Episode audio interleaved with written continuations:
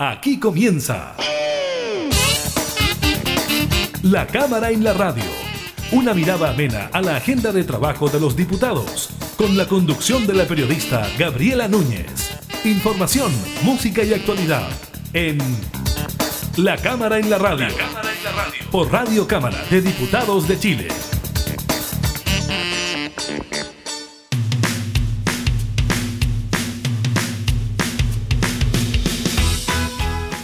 ¿Cómo están? Bienvenidas y bienvenidos a una nueva edición de la Cámara en la Radio. Estamos junto a ustedes informando sobre el quehacer legislativo y por supuesto también temas de contingencia, como aquellos relacionados con el COVID-19. Estaremos entregando los datos dados a conocer durante esta jornada por el Ministerio de Salud.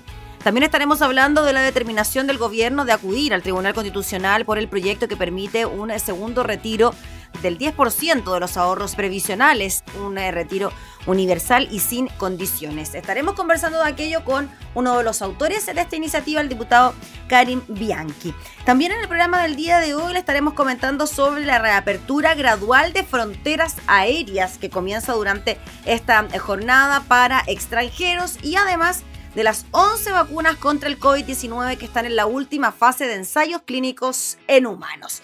Iniciamos la cámara en la radio.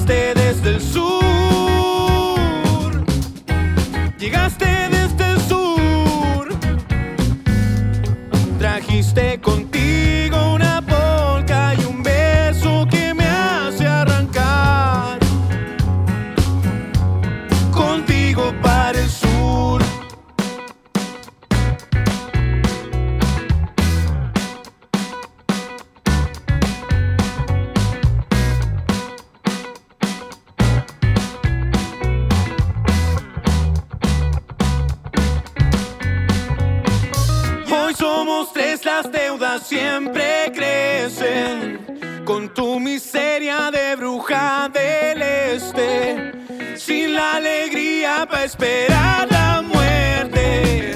Con norte fijo, que importa mi suerte.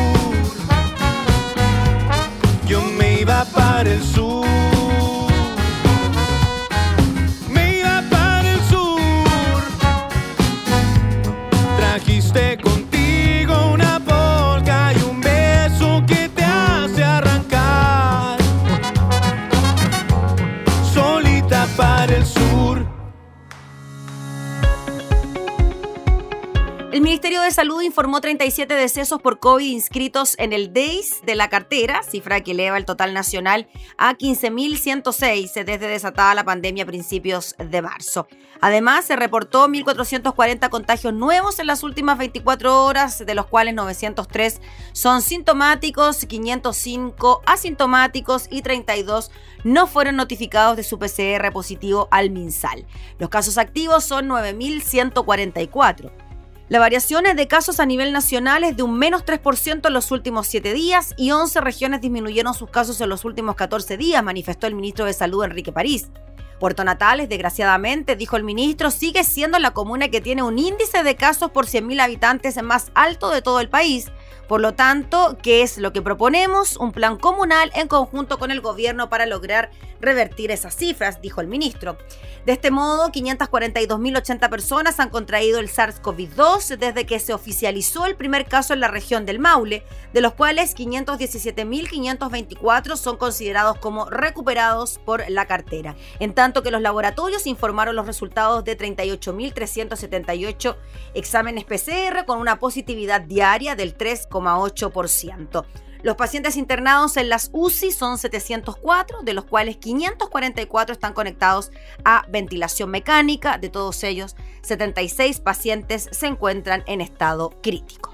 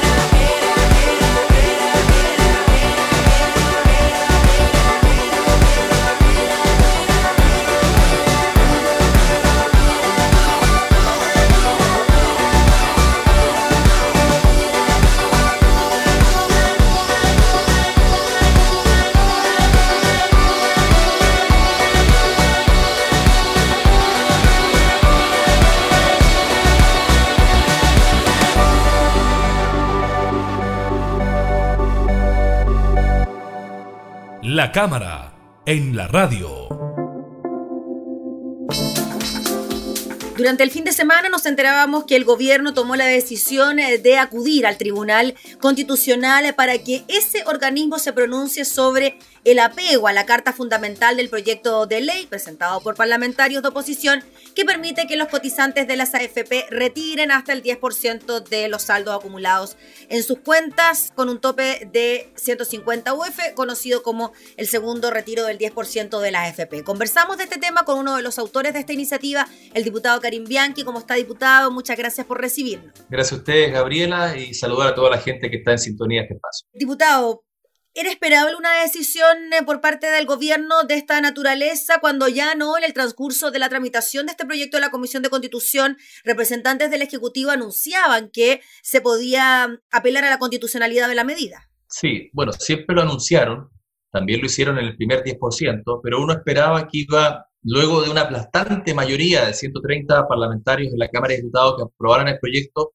era como para repensar si era el camino pero por sobre todo, más allá de que hoy día se le está faltando el respeto a una decisión y un trabajo que se está haciendo en el Parlamento, se le está faltando el respeto, pero además se está provocando fuertemente a millones de chilenas y chilenos que veían en este proyecto una solución, una esperanza a una situación que el gobierno no ha querido hoy día abordar como es eh, la ayuda social que tiene fecha de vencimiento, el mes de diciembre, eh, y que además ha sido hiperfocalizada. Y la única eh, ayuda real para muchas personas ha sido este 10%. Sabemos que no es lo ideal, pero es la única alternativa a la cual se ha podido acudir. Por lo tanto, yo creo que es muy negativo lo que está haciendo hoy día el gobierno, eh, es muy peligroso. Yo creo que el presidente hoy día eh, se ha ganado, si tenía un, descrédito, se ha ganado yo creo que un descrédito, pero además un menosprecio de la ciudadanía y además genera una gran incertidumbre de la paz social de la certeza de tener una democracia que hoy día se está ejerciendo a través de un poder del Estado como es el Parlamento, que tiene la legitimidad para poder eh, abordar estas reformas constitucionales, por lo tanto yo creo que es muy peligroso lo que está pasando. Usted habla del peligro a la hora de que esta decisión por parte del gobierno de acudir al Tribunal Constitucional podría generar tal nivel de malestar ciudadano que podríamos estar enfrente de un nuevo estallido social. Se lo pregunto porque ya hay circulando en redes sociales convocatorias a marchas, manifestaciones, algo de eso tuvimos también durante el fin de semana. Lo que pasa es que el gobierno se está metiendo hoy día en el bolsillo de todas las personas. Eh, está, primero se decretó o se, ¿no es cierto?, quedó en claro que estos dineros eran propiedad de los afiliados y hoy día el gobierno pretende bajo un, botón de pánico que resulta del Tribunal Constitucional, tribunal que además yo creo que un tribunal tiene que tener eh, un sentido de justicia imparcial. Y sabemos que lamentablemente el Tribunal Constitucional es un tribunal que está formado en base al cuoteo político. Es un tribunal que está hoy día, en cierto, fijado bajo ciertas reglas que le permiten tener a ciertos sectores del país eh, eh, personas que estén hoy día impartiendo justicia en ese tribunal. Por lo tanto, yo la verdad que coloco en duda lo que está hoy día pretendiéndose como búsqueda de justicia en este tribunal. Yo espero que así como el presidente está llevando su defensa en este tribunal, también lo hagamos los parlamentarios yo creo que tenemos que hoy día avanzar hacia todo lo que entregue la paz, porque hoy día eh, lo que está haciendo el presidente con este nivel de provocación es decirles a las chilenas y chilenos que le está declarando la guerra. Y eso no puede ser posible. La primera persona que tiene que hoy día yo creo que llamar a un sentido de tranquilidad, más aún después de un estallido social, más aún en medio de una pandemia, es el presidente de la República. O sea, lo último que tiene que hacer es provocar a un país que además está sufriendo una gran necesidad que está hoy día pasándolo mal y que veía en este proyecto una gran esperanza. Entonces, yo creo que tenemos que tomar todas las acciones, incluso pensar que si tenemos que buscar una acción eh, constitucional contra el presidente, una acusación constitucional, tendremos que hacerlo en pos, ¿no es cierto?, de que tengamos tranquilidad o adelantar las elecciones. Disculpe, diputado Karim Bianchi, ¿de qué va a depender aquello de que se presente, por ejemplo, una acusación constitucional en contra del presidente de la República y con qué argumento? es que va a depender en la medida de que los parlamentarios eh, hoy día no estén eh, jugándosela por defender a la derecha o a la izquierda. Yo creo que ya tenemos una tarea que es fundamental, levantar al país. Y levantar al país no tiene que ver con sectores políticos, tiene que ver con la búsqueda de la paz social, de la estabilidad, y justamente estos dos puntos yo creo que son los más importantes que el presidente está incitando hoy día a, un caos social. Y además de eso, la vulneración de los sistemática que existió en este gobierno de los derechos humanos podrían ser dos eh, de, de las fundamentaciones para poder impulsar eh, una medida como esta. Ya que el presidente no va a querer, ¿no es cierto?, ejercer una renuncia, yo creo que sería bueno adelantar las elecciones para todas las autoridades que ejercemos un cargo público y si eso va a traer estabilidad al país y tranquilidad, bienvenido sea. Yo no quiero que pase lo que está pasando en Guatemala, lo que está pasando en Perú. Tenemos que buscar la tranquilidad. ¿Para cuándo podrían adelantarse las elecciones, considerando ya que a fines del próximo año están convocadas elecciones de presidente y de parlamentario, sumado a lo que ocurre en, abril con, gobernadores y con constituyentes? Sí, no, no, no quisiera ponerle fecha, sino pensar en que lo antes posible. Si el presidente continúa en esta actitud, la verdad que pone en peligro fuertemente el orden público, la democracia de un país, o sea, un país que además está herido, está sensible. Eh, eh, hoy día eh, además hay un, nivel de, ¿no es cierto?, de necesidad extrema en muchas personas que no pueden seguir esperando. Entonces, la herramienta que está utilizando el gobierno, más allá de una herramienta constitucional o de, o de Estado, es una herramienta provocadora. Esto es como un, como un fusil para la gente que está, ¿no es cierto?, pasándolo mal. Esto es un, tanque que está lanzando el gobierno para ponerse en guerra con la ciudadanía. Y eso no podemos permitirlo de Parlamento. Si el presidente no está hoy día eh, gobernando para todo Chile, porque yo creo que hoy día las crisis muestran lo peor y lo mejor de, un país. Lo mejor yo creo que el aguante que tiene la gente, la solidaridad que, que, ha existido en nuestro país, y lo peor, eh, un presidente, ¿no es cierto?, que encarna un gobierno que muestra inhumanidad y hasta último minuto defender intereses particulares de ciertos sectores económicos del país, que yo creo que eso es inaceptable. O sea, acá hay una defensa de la FP que está tiene nombre y apellido y eso no podemos permitirlo. Diputado Karim Bianchi, sobre eso le quería preguntar, sobre el porqué de esta negativa al proyecto del retiro del segundo 10%, cuando durante los días posteriores al primer eh, retiro del 10%, incluso ministros de Estado reconocieron lo bueno de la medida, que había reactivado de alguna manera la economía del país, etcétera. ¿Por qué cree usted que ahora se produce este rechazo? Se apela a la inconstitucionalidad de la medida cuando en el primer retiro no se apeló a la inconstitucionalidad de la medida en el mismo tribunal. Porque en política a veces lo que se piensa no es lo mismo que lo que se hace o lo que se dice. Eh, y eso es lamentable. Y eso me toca, en este periodo lo aprendí viéndolo, eh, cómo a veces yo no entendía que algunas personas dijeran algo eh, internamente y después hicieran algo totalmente contrario. Entonces, eso yo creo que tiene un trasfondo, que son intereses particulares. Y, y hoy día el mayor interés que tenemos que tener es la necesidad que está viviendo la gente.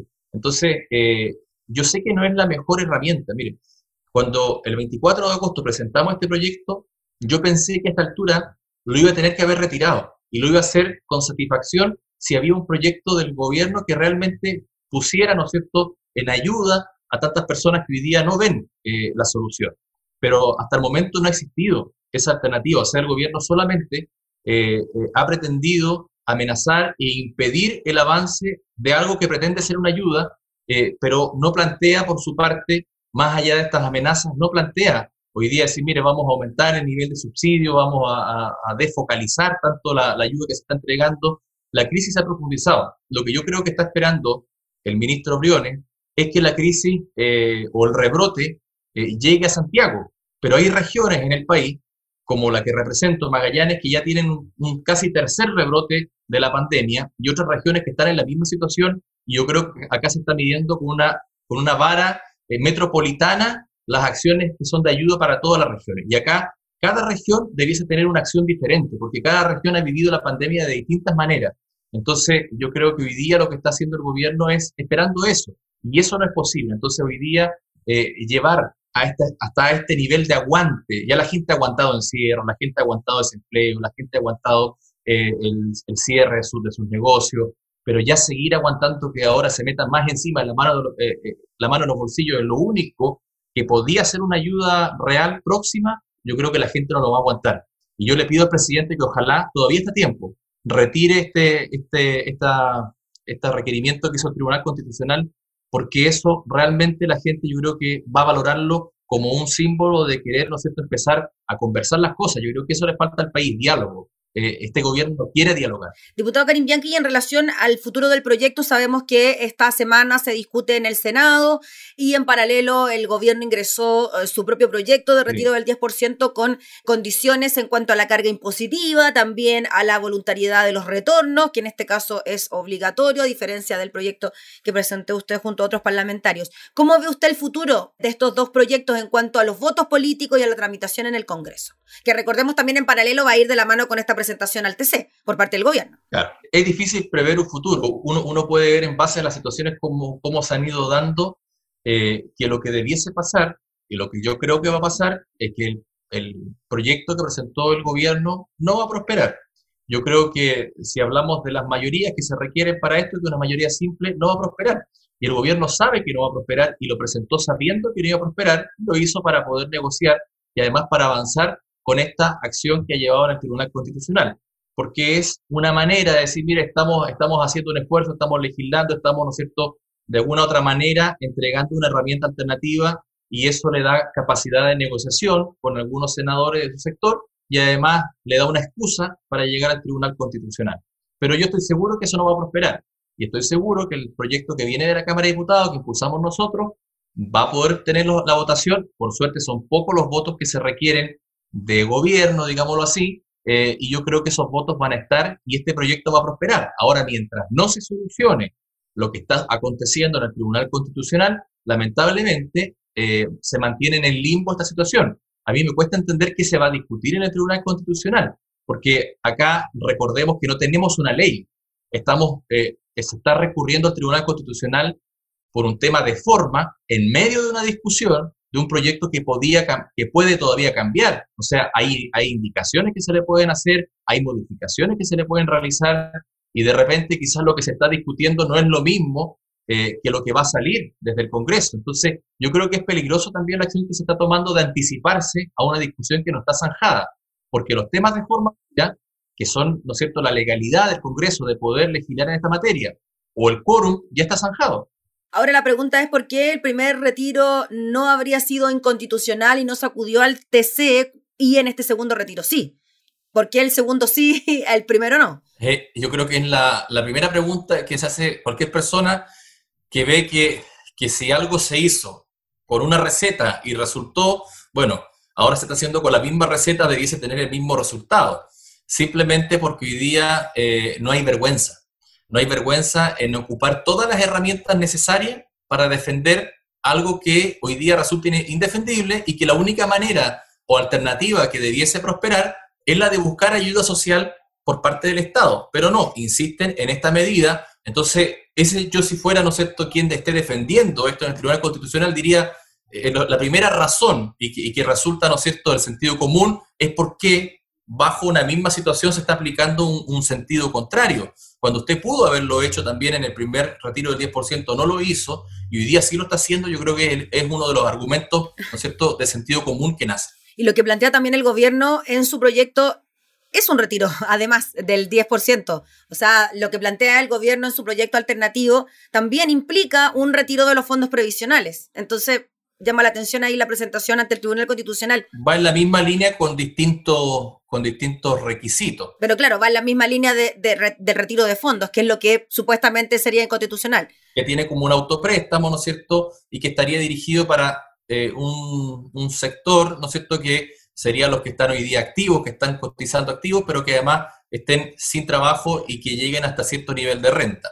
Y con devolución de, ese, de autopréstamo, digamos. Eh, son las diferencias. Pero eh, es, como la misma estrategia, es decir, recurrimos a fondos previsionales.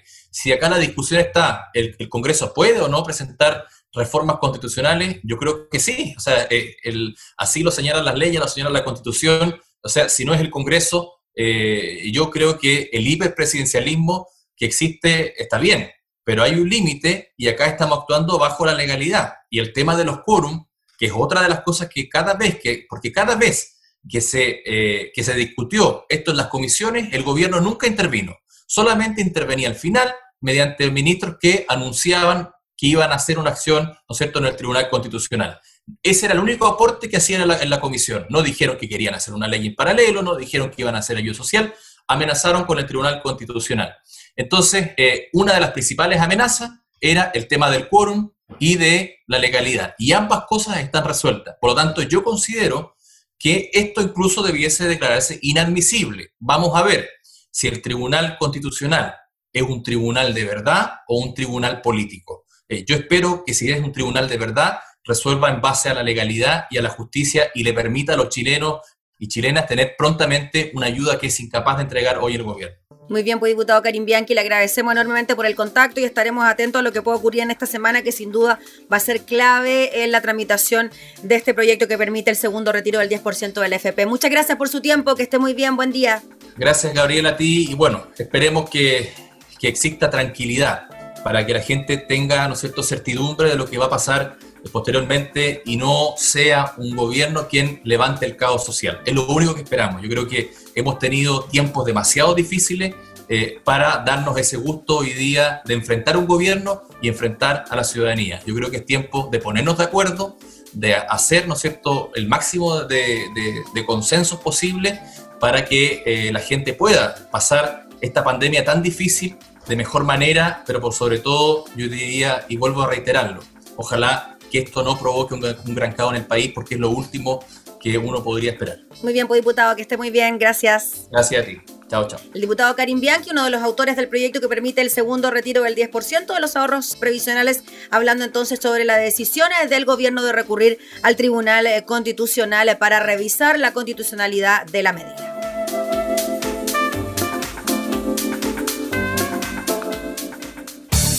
Información parlamentaria, entrevistas, música y actualidad.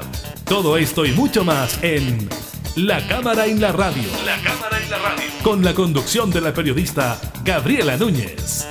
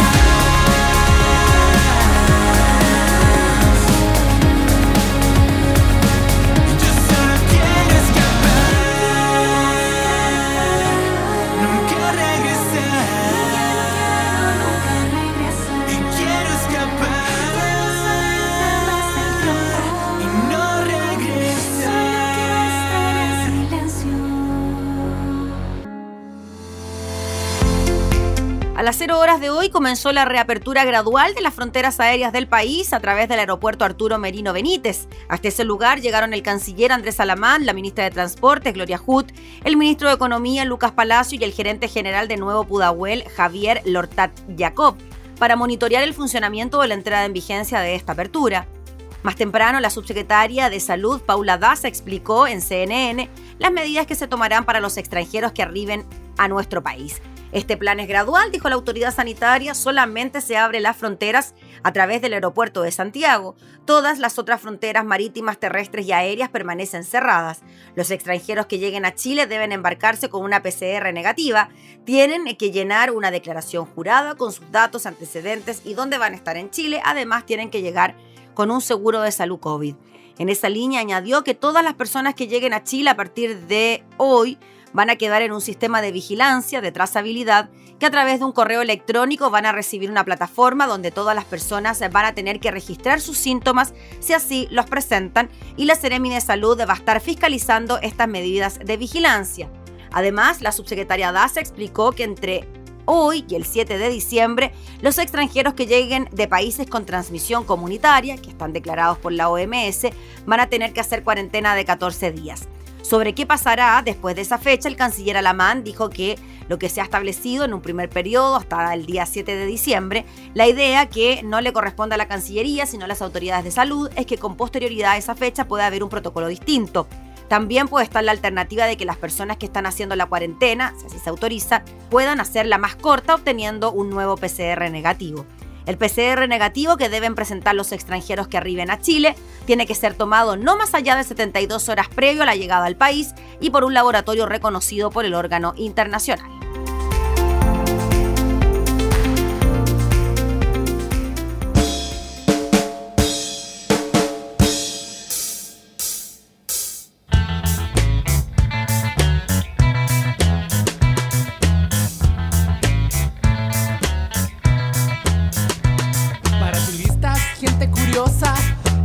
Sitio exótico para visitar. Es solo un lugar económico, pero inadecuado para habitar. Les ofrecen Latinoamérica, el carnaval de Río y las ruinas aztecas. Gente sucia vagando las calles, dispuesta a venderse por algunos USA dólares. Nadie en el resto del planeta toma en serio a este inmenso pueblo lleno de tristeza se sonríen cuando ven que tiene veintitantas banderitas, cada cual más orgullosa de su soberanía. ¡Qué tontería! Dividir es debilitar. Las potencias son los protectores que prueban sus armas en nuestras guerrillas, ya sean rojos o rayados. A la hora del final no hay diferencia. Invitan a nuestros líderes vender su alma al diablo verde. Inventan bonitas siglas para que se sientan un poco más importantes. Y el inocente pueblo de Latinoamérica llorará si muere Ronald Reagan o la reina. Y le sigue paso a paso la vida a Carolina como si esa gente sufriera del subdesarrollo. Estamos en un hoyo, parece que en realidad Latinoamérica es un pueblo al sur de Estados Unidos. Latinoamérica es un pueblo al sur de Estados Unidos. Latinoamérica es un pueblo al sur de Estados Unidos. Latinoamérica es un pueblo al sur de Estados Unidos. Para que se sientan en familia, copiamos sus barrios y su estilo de vida. We try to talk in the jet set language para que no nos crean incivilizados. Cuando visitamos sus ciudades, nos fichan y tratan como a delincuentes. Rusos, ingleses, gringos, franceses se ríen de nuestros novelescos directores. Somos un pueblito tan simpático que todos nos ayudan si se trata de un conflicto armar. Pero esa misma cantidad de oro la podrían dar para encontrar la solución definitiva al hambre. Latinoamérica es grande, debe aprender a decidir Latinoamérica es un pueblo al sur de Estados Unidos. Latinoamérica es un pueblo al sur de Estados Unidos. Latinoamérica es un pueblo al sur de Estados Unidos. Latinoamérica es un pueblo al sur de Estados Unidos.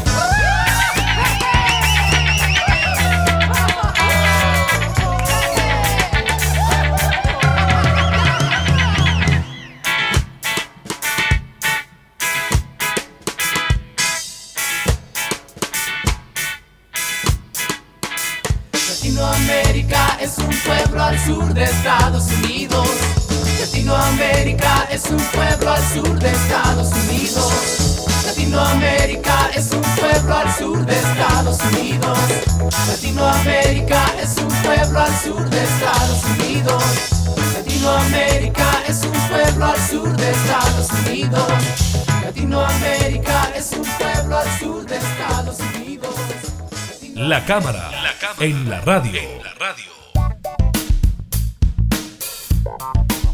De las 48 vacunas experimentales contra el COVID-19 que actualmente se encuentran en ensayos clínicos en humanos, solo 11 han entrado en la fase 3, la última antes de la homologación por las autoridades sanitarias según la Organización Mundial de la Salud. El diario La Tercera nos presenta durante esta jornada un repaso de las primeras vacunas susceptibles de llegar al mercado. El ARN mensajero está a la vanguardia. Son actualmente las vacunas potenciales que parecen ser más avanzadas y que utilizan una tecnología ultra innovadora. Esta consiste en inyectar en las células humanas fragmentos de instrucciones genéticas llamadas ARN mensajero para que fabriquen proteínas o antígenos específicos de coronavirus. Estas proteínas serán entregadas al sistema inmunitario que producirá entonces anticuerpos. Una es la de Pfizer, el gigante estadounidense y su socio alemán BioNTech presentaron resultados completos de la fase 3 con una eficacia de un 95% en los participantes. El viernes pasado pidieron a la Agencia Estadounidense de Medicamentos que autorice la vacuna, convirtiéndose así en el primer fabricante en dar este paso en Estados Unidos y en Europa. Otra es Moderna. La Sociedad Biotecnología estadounidense anunció el lunes que su vacuna era eficaz en un 94,5%. Planea producir 20 millones de dosis antes de finales de año. La tecnología del virus inactivado bien conocida, esa es otra modalidad. Varias vacunas apuestan por esta tecnología. Los agentes infecciosos del SARS-CoV-2 son tratados químicamente o por calor para perder su nocividad, a la vez que conservan su capacidad de provocar una respuesta inmunitaria. Es la forma más tradicional de vacunación. Una de ellas es Sinovac, la empresa de biotecnología china inició un ensayo de fase 3 para el CoronaVac con miles de voluntarios principalmente en Brasil. Sinopharm, otro laboratorio chino, lanzó por su parte dos proyectos de vacunas con institutos de investigación chinos. China prevé poder producir antes de fin de año 610 millones de dosis por año de varias vacunas contra el COVID-19 y ya ha autorizado un uso urgente de algunas de ellas. La empresa india Bharat Biotech comenzó en noviembre, por su parte, a reclutar a cerca de 26.000 personas para su Covaxin, desarrollado con el apoyo del gobierno indio, y apuesta por una vacuna disponible en el primer semestre del 2021. Otra modalidad son las vacunas de vectores virales. Las vacunas de vector viral usan como soporte otro virus más virulento transformado para añadir una parte del virus responsable del COVID-19. El virus modificado penetra en las células de las personas vacunadas que fabrican una proteína típica del SARS-CoV-2, educando a su sistema inmunitario a reconocerlo. AstraZeneca es una de ellas, grupo anglo-sueco, y la Universidad de Oxford, su vacuna utiliza como vector un viral de adenovirus. También está la de Johnson Johnson. El estadounidense lanzó dos ensayos clínicos de su candidata compuesta por adenovirus modificado, una de una sola dosis y otra de dos dosis. La otra es Cancino Biological. La empresa china desarrolló el AD5N COVID conjuntamente con el ejército, una vacuna basada en adenovirus.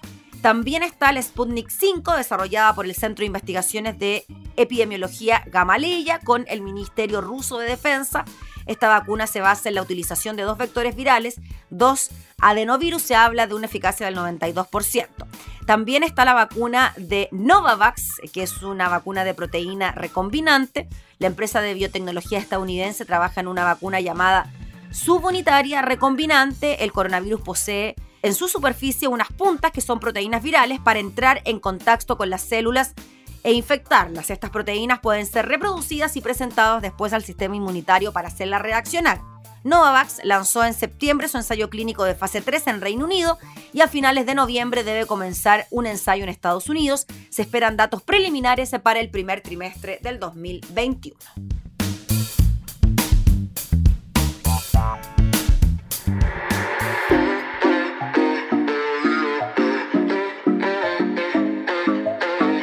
El sabor a naranja, que yo te doy la vitamina ese dulzor a papaya, con mis besos que fascinan y dejemos que se vaya.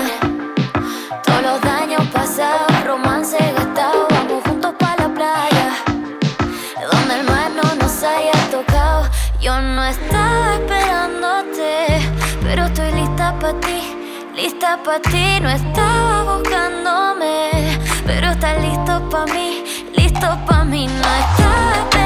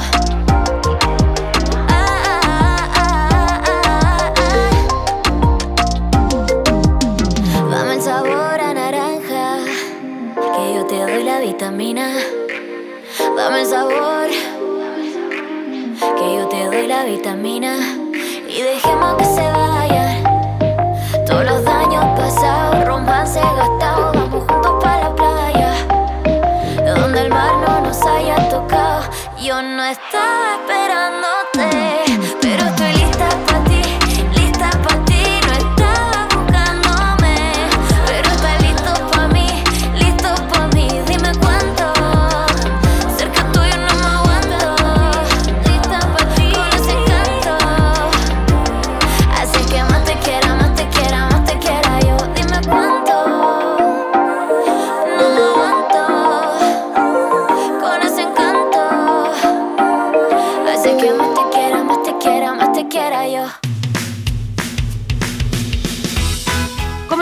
despedir el programa del día de hoy agradeciéndole por estar junto a nosotros, invitándolos como siempre a seguir escuchándonos en nuestras distintas plataformas digitales, radiocámara.cl, en Spotify y también a través de nuestras radios en Alianza. Nos volvemos a reencontrar, que esté muy bien, hasta entonces. Hemos presentado La Cámara y la Radio, una mirada amena a la agenda de trabajo de los diputados.